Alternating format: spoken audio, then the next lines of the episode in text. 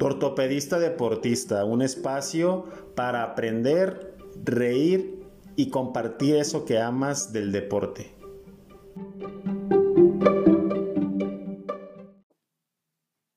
¿Qué tal? Bienvenidos a un episodio más de Tortopedista Deportista Podcast. En esta ocasión tenemos un gran invitado, el doctor Jonathan Josué González Martínez, jefe del servicio de fémur y rodilla del mejor hospital de traumatología, doctor Victoria de la Fuente Narváez o Magdalena de las Salinas, el referente a nivel nacional para tratar a los pacientes de hemofilia con tratamiento quirúrgico. Maestro, ¿cómo está? Buenas tardes. ¿Qué tal, Salvador? ¿Cómo estás? Buenas tardes. Me gustaría, por favor, que para darle un poquito de ánimo a esta charla y que la gente lo conozca, nos platique y nos diga dónde nació, dónde estudió, si quiere decirnos a qué equipo le va, aunque no sea el mismo que yo, y cuáles son sus pasiones. todo el mundo tiene sus defectos, pero no te preocupes. pues antes que nada, muchas gracias por invitarme. Este, bueno, ya comentaste mi nombre, Jonathan González. Soy originario de la Ciudad de México.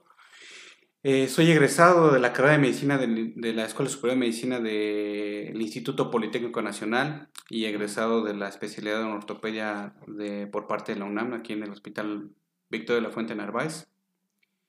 Eh, ¿A qué equipo le voy? Pues tú ya lo sabes, le voy al mejor equipo que existe. nos ha ido un poco mal, pero le voy al Cruz Azul.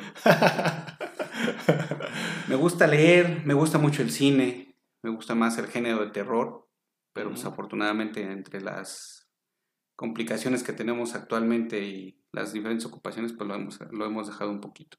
Me gusta también nadar. ¿Y qué película de terror es la que más le ha causado miedo? Yo creo, ya tiene tiempo, ya tiene mucho tiempo, pero Actividad Paranormal la primera. La uno, todas las demás ya, ya son medio ciencia ficción, pero la primera sí son de las, de las que últimamente me han causado más, más miedo, pero sin embargo son las que más me gustan. Y bueno, para entrar en el tema, eh, usted es un experto en la artropatía hemofílica o lesiones articulares en los pacientes con hemofilia. Para que la gente que nos escucha pudiera saber qué es, me gustaría que nos definiera qué es la hemofilia. Ok, muy bien, mira, para ponernos en contexto, la hemofilia está considerada como una enfermedad eh, rara. Eh, afortunadamente son pocos los pacientes que la padecen en relación a la población que tenemos en México, pero sin embargo son un gran número de pacientes que requieren de mucha atención. Para ponernos, eh, para ponernos en contexto, la hemofilia es una enfermedad de, que está ligada a un cromosoma sexual. recordemos que tenemos un cromosoma X y un Y. Eh, es una enfermedad hereditaria que comúnmente la gente conoce que el paciente con hemofilia sangra. Es un paciente que, lo va a que es una enfermedad que lo va a padecer el hombre. Sin embargo, en la actualidad ya tenemos mujeres que padecen la enfermedad clínicamente, que son mujeres consideradas que padecen hemofilia. Eh, por lo general la mujer es quien porta la enfermedad y el, hombre es el que la padece, pero te repito, hay, hay reportes que las mujeres padecen esta enfermedad. Y principalmente, como lo mencionamos un momento, es el paciente que sangra. Es una deficiencia que tiene en su, en su coagulación. Para que nos entiendan mejor, cualquiera de nosotros puede tener una herida en donde vamos a sangrar y tal vez con un poco de presión o sin hacernos nada va, va a parar el sangrado. Y esto es porque en nuestra sangre hay un sistema que se llama un sistema de coagulación que va a ocasionar un tapón en esa lesión y va a parar el sangrado. En términos generales, el, paciente eh, con hemofilia carece de esa función. Entonces nunca va a tener un tapón y el, sangrado va, a seguir. Y va a seguir eh, durante mucho tiempo porque este paciente no tiene posibilidades de coagular su sangre. La vamos a, dividir eh, dependiendo del factor de coagulación que les haga falta, que en este caso el factor de coagulación número 8, que es la hemofilia A, y en el noveno es la hemofilia B, y a su vez se van a subdividir en leve, moderada y severa. ¿Esto qué quiere decir? Es la capacidad de sangrado que tienen los pacientes, porque es la, el porcentaje de coagulación que tienen. Entonces los eh, pacientes con hemofilia moderados y severos son los pacientes que constantemente van a estar sangrando. Los que tienen hemofilia eh, leve, pues simplemente van a sangrar con algún, golpe fuerte, con alguna cirugía lectiva. Eh, o con alguna extracción dental o alguna situación que los ponga en peligro, pero los moderados y los severos son aquellos pacientes que están sangrando constantemente. Y no sé si usted sepa cuántos mexicanos padecen esta enfermedad. Eh, los últimos datos que nos ha arrojado el censo de la Federación Mexicana de Hemofilia, ellos tienen en ese censo aproximadamente 6.300 pacientes pero hay que reconocer o hay que destacar que este número cada vez va a ir creciendo más, porque como es una enfermedad, como ya lo mencionamos, una enfermedad rara, principalmente se van a atender en, centros hospitalarios grandes. Es un tratamiento costoso, es un tratamiento que no, todas las unidades o todos los hospitales públicos lo, lo van a tener. Entonces se concentran en ciudades más grandes como la Ciudad de México, Guadalajara, Monterrey, o en las cabeceras, eh, en, los principales eh, hospitales de los diferentes estados de la República, pero esos pacientes que viven lejanos o en, en, este caso en provincia, que viven, que no están cercanos a una ciudad grande, ese tipo de, esos pacientes que viven ahí no los conocemos, entonces este número va a crecer. Es el número que tiene la federación, son los pacientes que van y se registran. Oh. Pero todos aquellos que pues no tienen acceso al tratamiento o que no se acercan a la federación, pues no tenemos un conocimiento real de ellos. Entonces ese número va a ser cada vez más grande. ¿Y en qué consisten las lesiones articulares eh, en la artropatía hemofílica? Pues mira, eh, ya hablamos que la hemofilia es una enfermedad hereditaria, es una enfermedad genética. Para la mala fortuna de los pacientes que padecen hemofilia o que viven con la hemofilia, principalmente los sangrados que van a tener durante toda su vida son en las articulaciones entre el 80-90% de esos sangrados que va a padecer durante toda su vida el paciente van a ser en sus articulaciones. El otro 10 o 15% restante son sangrados en otra parte del cuerpo, que son, pueden ser más graves, que son los que ponen en riesgo la vida de estos pacientes. Sangrados eh, intracraneales o sangrados de abdominales, algún otro tipo de sangrado en otra mucosa. Pero la mayoría de sus sangrados van a ser en las articulaciones. Entonces es por eso que el nombre de la enfermedad es artropatía hemofílica. Artropatía es una enfermedad en la articulación. Si nos vamos a las etimologías eh, griegas, artos articulación, patos enfermedad. Entonces es una enfermedad en la articulación causada por el sangrado constante que tienen estas articulaciones durante toda la vida del paciente con hemofilia. Entonces, literalmente, la sangre que se contiene dentro de la articulación en un paciente que no tiene hemofilia, pues cualquiera de nosotros puede tener un sangrado por alguna lesión, una ruptura ligamentaria, una ruptura meniscal, inclusive una fractura. Pero ese sangrado, eh, como nosotros sí coagulamos, se va a reabsorber en un periodo de tiempo aproximadamente de tres semanas. ¿sí? Entonces, eso es un mecanismo normal. En el paciente con hemofilia, ese sangrado que va a, se tiene que reabsorber en tres semanas, como el paciente está sangrando constantemente cada tres, cada cuatro días, pues no logra reabsorber esa sangre, esa sangre que está en la articulación. Entonces ahí inicia el daño de la articulación. Literalmente destruye el cartílago articular. ¿sí? yo creo que muy seguramente en todas tus charlas previas ya ah, nos has platicado del cartílago articular y cómo se lastima, pero en términos sencillos para que, no, para que todos hablemos el mismo idioma, el cartílago que nosotros tenemos, el cartílago con el que tú naciste, es con el mismo que te vas a morir. No se el cartílago no se va a regenerar, el cartílago no se va a crecer, no va a crecer. ¿sí? Si nosotros empezamos a perder cartílago, lo perdemos para toda nuestra vida.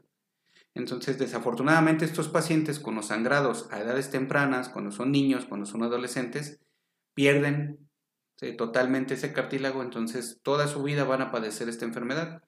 Es por eso la importancia de darle un tratamiento a tiempo e identificarlo. ¿Y cómo hace el diagnóstico? El diagnóstico principalmente, nosotros ya como ortopedistas, eh, el paciente digamos que ya viene diagnosticado con nosotros.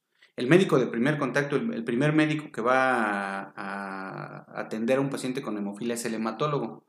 De hecho, el hematólogo es el líder de la clínica de hemofilia, porque es el médico de primer contacto, es el médico que principalmente eh, está dentro de su área de expertise el tratamiento de este padecimiento hematológico.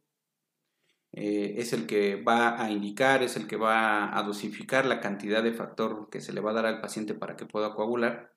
Entonces, el diagnóstico de hemofilia como tal lo hace el hematólogo. eh, por medio de pruebas de laboratorio. Algo muy sencillo, pues este, hay pruebas de laboratorio donde nos dicen qué tanto está coagulando nuestra sangre, que son pruebas rutinarias que todos nos hacemos cuando vamos a someternos a una cirugía, que son de las medidas eh, de seguridad del paciente. Entonces, cuando vemos alguna alteración, pues podemos sospechar que algo pasa con la coagulación de ese paciente, pero el diagnóstico inicial, diagnóstico de hemofilia lo da el hematólogo. Ya cuando el hematólogo sospecha que hay algo malo en las articulaciones de los pacientes es cuando nosotros lo vemos. Y entonces nosotros ya diagnosticamos como tal la artropatía. Y para dar un diagnóstico de artropatía, pues tenemos varias, este, varias herramientas. Desde una, lo más sencillo que es una radiografía, en donde observamos los cambios que tiene esa articulación y le vamos a dar un, grado a la artropatía. ¿sí? Una artropatía leve, una artropatía moderada o hasta una artropatía severa. Y ya cosas, eh, eh, estudios más sofisticados como es una resonancia magnética en donde vamos a ver detalles más finos y eh, actualmente es una herramienta muy útil el ultrasonido para estadificar el grado de lesión que tiene esa articulación y entonces con eso ya podemos decir qué tan mal está esa articulación y dar un diagnóstico de artropatía hemofílica leve, moderada o severa. ¿Y qué tratamientos están al alcance de estos pacientes y cuáles tienen los mexicanos que tienen esta enfermedad? En cuanto al tratamiento de la hemofilia, no lo, no lo hemos hablado, eh, explicábamos hace un momento que el paciente con hemofilia carece de un factor de coagulación. Hemofilia tipo A carece de factor 8, hemofilia tipo B carece de factor 9. Entonces, esos factores, esas eh, sustancias que nuestro cuerpo debe de producir para que coagule nuestra sangre, el paciente con hemofilia no las tiene. Entonces, para sustituirlas, se les, se les administra de manera externa. Esto es por medio de medicamentos que se utilizan por vía intravenosa. Se les da ese factor, ya sea un derivado completamente sintético o un derivado plasmático, esto quiere decir que viene del plasma de pacientes donantes, en donde está concentrado ese factor que le hace falta al paciente. Entonces, cuando se les administra, es para que ese paciente logre una adecuada coagulación. Esa es la piedra angular del tratamiento del paciente con hemofilia. A ese tratamiento se le llama tratamiento de sustitución y hay, hay, hay, hay variantes de ese tratamiento. Afortunadamente aquí en México pues sabemos que las carencias que tenemos, las dificultades que tenemos, no solamente para la hemofilia, sino para todas las enfermedades que, que, que puedan existir, eh, llegamos a tener ciertas limitaciones. Y como te mencionaba hace un momento, el tratamiento del, de la hemofilia es un tratamiento caro, es un tratamiento que a las instituciones les eh, cuesta mucho dinero, entonces es por eso más difícil el tratamiento con ellos. Pero sin embargo se les da. Y las variantes que habíamos mencionado en cuanto al tratamiento es un tratamiento a demanda. Esto es que el paciente se pone o se administra su factor cada vez que tiene un sangrado. ¿Sí? Entonces, bueno, antes teníamos ese tipo de tratamientos, hoy ha mejorado, pero si no tenemos a la mano una profilaxis, pues ese es el tratamiento eh, inicial. Y el tratamiento que debemos de tener todos los pacientes con hemofilia, niños, eh, adultos o adultos eh, en edad avanzada, es un tratamiento de tipo profiláctico. Esto es que el paciente se va a administrar el factor ¿sí? de manera rutinaria, dos o tres veces por semana. Para eso el hematólogo es el que le va a dar la, indicación y la dosificación. Pero sangre o no, el paciente tenga algún problema o no, él se, él se va a poner. Entonces, ese, a ese tipo de tratamiento se le llama profilaxis, que es el ideal. Todos los niños, todos los adultos deben de tener una profilaxis. Hay profilaxis primarias, hay profilaxis secundarias, dependiendo si ya hay un daño articular o no, pero en términos prácticos, sí, algo que debemos aprender todos es que el paciente con hemofilia debe tener una profilaxis. Al tener su profilaxis, entonces va a evitar sangrados o van a disminuir el número de sangrados. Y mientras menos sangre, mientras menos sangre en las articulaciones, menos se van a dañar. Entonces vamos a evitar la progresión del daño de las, de las articulaciones o la, artropatía hemofílica como tal. Y usted como ortopedista y experto en este tema y tratamiento, ¿cuáles son los tratamientos que usted como cirujano ortopedista da o ha dado a estos pacientes? Ok, nosotros como especialidad quirúrgica, hablándolo así, eh, lo ideal es que los pacientes con hemofilia no lleguen a necesitar de un tratamiento quirúrgico, que no lleguen a necesitar del ortopedista. Inclusive en diferentes congresos, en diferentes charlas con otros expertos a nivel mundial, eh, nos refieren que probablemente el ortopedista va a salir de la clínica de hemofilia. Eso estaría bien si en un momento dado el paciente con hemofilia no llegara a tener artropatía. Pero desafortunadamente, y más en nuestro país, seguimos viendo eh, muchos pacientes así. Entonces, el tratamiento que nosotros damos principalmente es quirúrgico. Sí podemos dar el, consejo, la prevención. En este caso hay que hacer un paréntesis. Si hace un momento mencionábamos que el hematólogo es el, el especialista líder de la clínica de hemofilia, el rehabilitador, el fisioterapeuta, son también especialistas esenciales en el tratamiento del paciente con hemofilia, porque vamos adelantándonos un poquito, el, paciente con hemofilia debe de tener su profilaxis, pero debe de hacer ejercicio. Debe tener una actividad física constante para que tenga sus músculos, sus articulaciones fuertes y con eso va a evitar más sangrados, aparte de la profilaxis que se puedan administrar. Contrario a lo que pensábamos hace mucho tiempo que el paciente con hemofilia no debiera moverse, no debiera someterse a riesgos porque se va a pegar y va a sangrar y entonces era un calvario para las mamás salir corriendo con los hijos a los hospitales porque estaban sangrando. Actualmente eh, tenemos que cambiar esa, esa idea, este, inclusive todavía profesionales de la salud seguimos a veces con esa idea de que el paciente con hemofilia no tiene que hacer nada, no debe de hacer nada, pero no, eso es lo que tenemos que cambiar. Gracias al tratamiento actual, al tratamiento moderno del paciente, de la hemofilia, Sí, es, eh, la, profilaxis es lo principal, pero el paciente con hemofilia debe de tener actividad física regular. Sí, debe de hacer deporte, debe hacer, este, tener sus músculos y articulaciones fuertes. Entonces, el tratamiento que nosotros damos, ¿sí? si en un momento dado llega a haber una, un daño severo de la articulación, eh, lo podemos dividir en dos partes, ¿sí? en estadios iniciales de la artropatía y en estadios avanzados. Entonces, cuando está iniciando el daño articular, aquí es muy importante, como parte de, este grupo multidisciplinario o cualquier miembro de este grupo, identificar que esa articulación se está empezando a dañar. Esto es, por ejemplo, en los niños. En los niños es bien importante estarlos vigilando, tomar eh, algunos estudios de imagen o inclusive en estos momentos que tenemos el ultrasonido a la mano, que es una herramienta muy útil para detectar que ese cartílago articular del que hablábamos hace un momento esté en buenas condiciones. Y si está empezando a dañarse, bueno, identificar por qué. Si el niño está sangrando constantemente o tiene una sinovial muy hipertrófica, probablemente eh, sea candidato a hacer algún procedimiento invasivo. Esto es ya un procedimiento quirúrgico. Entonces, en estos estadios iniciales lo que queremos hacer es que esa articulación deje de sangrar, ¿sí? Que deje de sangrar. Y tenemos a la mano eh, un, procedimiento que se llama sinoviortesis, hay dos variantes, la radioactiva y la química. La química es simplemente una, infiltración dentro de la rodilla, es meter un medicamento a la rodilla. Eh, se utilizan dos tipos de medicamentos como la rifampicina o oxitetraciclina para que logremos disminuir el número de sangrados de la articulación con muy buenos resultados. Pero el tratamiento de elección actualmente es eh, la sinoviórtesis radioactiva para, aclaro nuevamente, para, para simplemente disminuir el número de sangrados. ¿Sí? La sinovertesis radioactiva es igualmente una infiltración dentro de la articulación, pero a diferencia de, del medicamento, este es un isótopo radioactivo que va a esclerosar la membrana sinovial por dentro y entonces va a disminuir el número de sangrados. Eso es el tratamiento inicial cuando la articulación está sangrando constantemente y no logramos detenerla. Pero cuando la lesión del cartílago ya es muy severa, ya estamos hablando de una artropatía avanzada, entonces desafortunadamente los tratamientos ahí todos son de rescate. ¿sí? Tal cual como dice la palabra son de rescate porque esa articulación pues literalmente está perdida.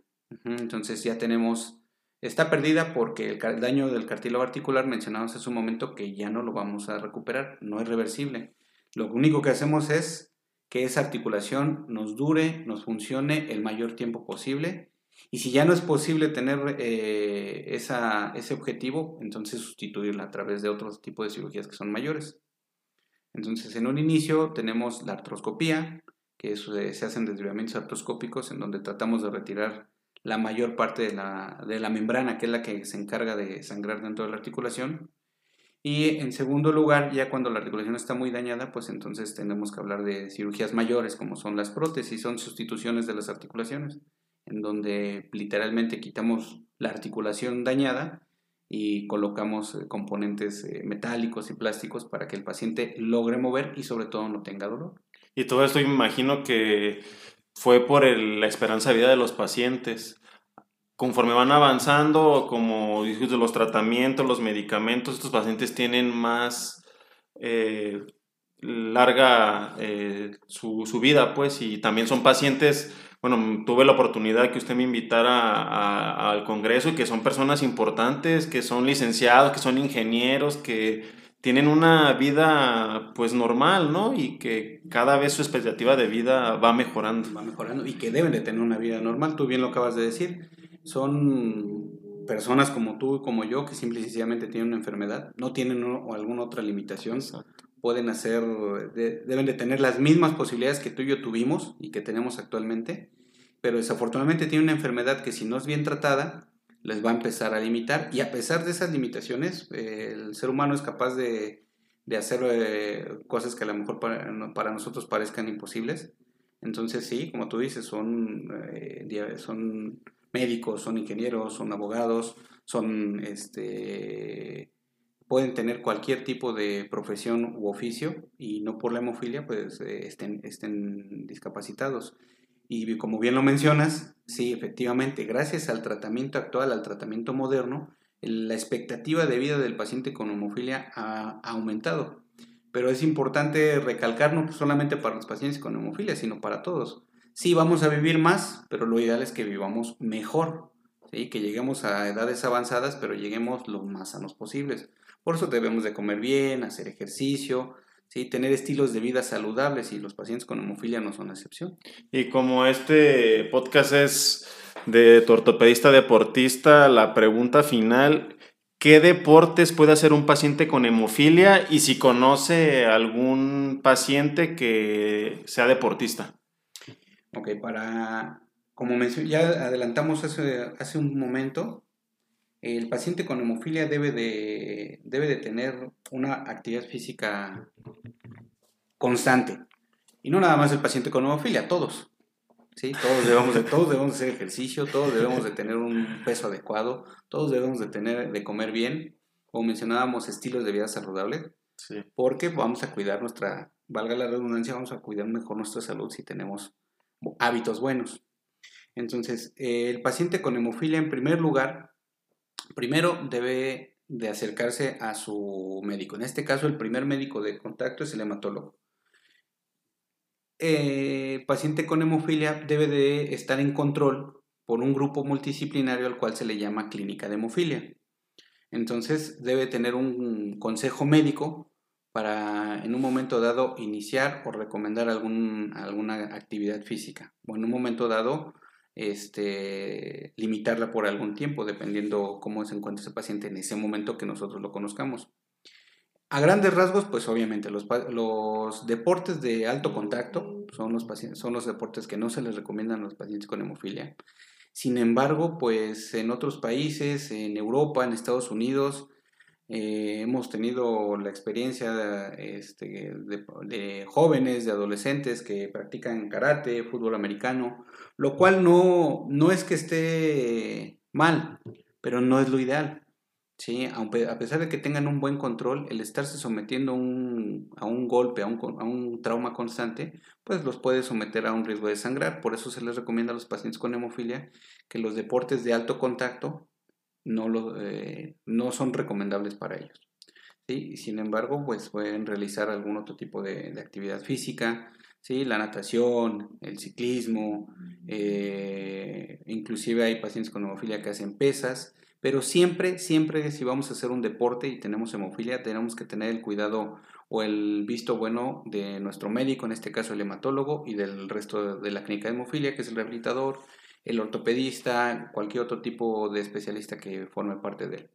Entonces, contestando concretamente tu, tu pregunta, sí, ¿tienen que hacer deporte? Claro que sí. Tienen que, los niños tienen que correr, tienen que saltar, tienen que hacer su vida normal como cualquier otro niño de 4, 5, 6 años, la edad que tú me digas, pero la única diferencia es que deben de tener su profilaxis, de la cual ya hablamos, eh, de manera obligatoria, y el niño tiene que hacer su vida lo más normal posible. Eso, eh, como papás, en ese momento, evitar deportes de alto contacto, pues eh, a lo mejor básquetbol, eh, fútbol, que en este país pues es de, todo todos de niños queremos patear una pelota, pero podemos tratar de sustituirlo. La verdad es que no se acaba el mundo porque, porque, me digan que no puedo, no puedo jugar fútbol americano o no puedo practicar karate, no puedo hacer un arte marcial. Sí, bueno, hay, muchos, hay muchas alternativas. Hay muchas alternativas que no son de contacto y podemos tener una buena, una buena actividad física.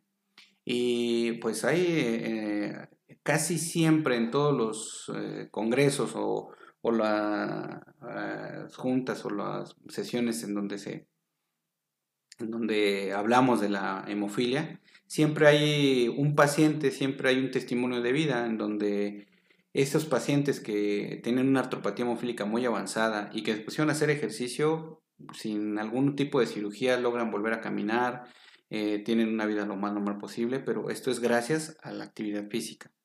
Entonces eh, tenemos inclusive deportistas profesionales, ¿sí? hay un eh, ciclista inglés que se llama Alex Dowsett, él es un ciclista profesional e inclusive es vocero de la Federación Mundial de, Hemofilia en donde pues, eh, participan torneos internacionales, en, en rutas de, en todo el mundo, pero siempre es vocero de la, de la Federación Mundial de Hemofilia, pues eh, como ejemplo de vida en donde él es un paciente con hemofilia B, ¿sí? Eh, en donde él, gracias al ejercicio y al tratamiento hematológico, pues logra tener una actividad de alto rendimiento que pues muchos de nosotros que no tenemos hemofilia pues ni siquiera hacemos.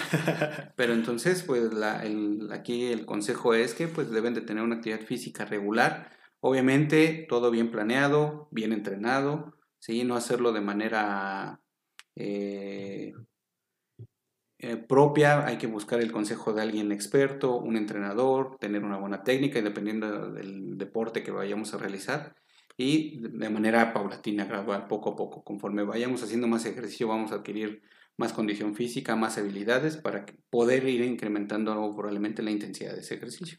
Pues muchas gracias maestro por esta excelente charla. La verdad es que va a servir mucho para la audiencia de este podcast. ¿Y dónde lo podemos encontrar? Eh, si hay personas quieren contactar con usted, ¿dónde lo podemos ver? ¿Cómo está usted en el Facebook o en el Instagram, el WhatsApp? ¿En dónde, maestro? ¿En dónde está? Por correo.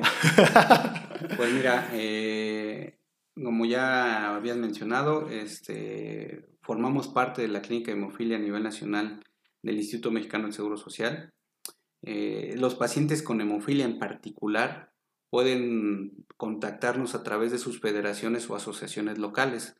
Casi todos los estados de la República tienen eh, una asociación, una, una, una, asociación civil en donde pueden acudir, porque son, es algo muy importante lo que acabas de mencionar, son pacientes que probablemente no, probablemente no tengan el acceso como alguien que vive aquí en la Ciudad de México o que viva en una ciudad grande. Entonces, a través de ellos y a través de la Federación Mexicana de Hemofilia, es que nos pueden llegar a contactar, inclusive si son pacientes que tengan seguro o no. Si esto es en general, la Federación Mexicana de Hemofilia este, ha sido un apoyo muy importante para nosotros, eh, para conformar esta clínica de hemofilia. Entonces, a través de, de esos contactos, el paciente con hemofilia podría eh, contactarse con, con, nosotros. Y de manera personal, pues bueno, eh, no sé si podamos dejar mi contacto, el correo, este, inclusive algún teléfono de contacto y con todo gusto pues podemos... Si lo quiere decir o si no lo dejamos en la, en la página cuando se, se díganos como usted quiera. Pues dejamos el correo. Bueno, ¿cuál es el correo? metgomajo.com. Bueno, pues muchas gracias por todo maestro y por esta excelente charla. Muchas gracias Salvador. Maestro.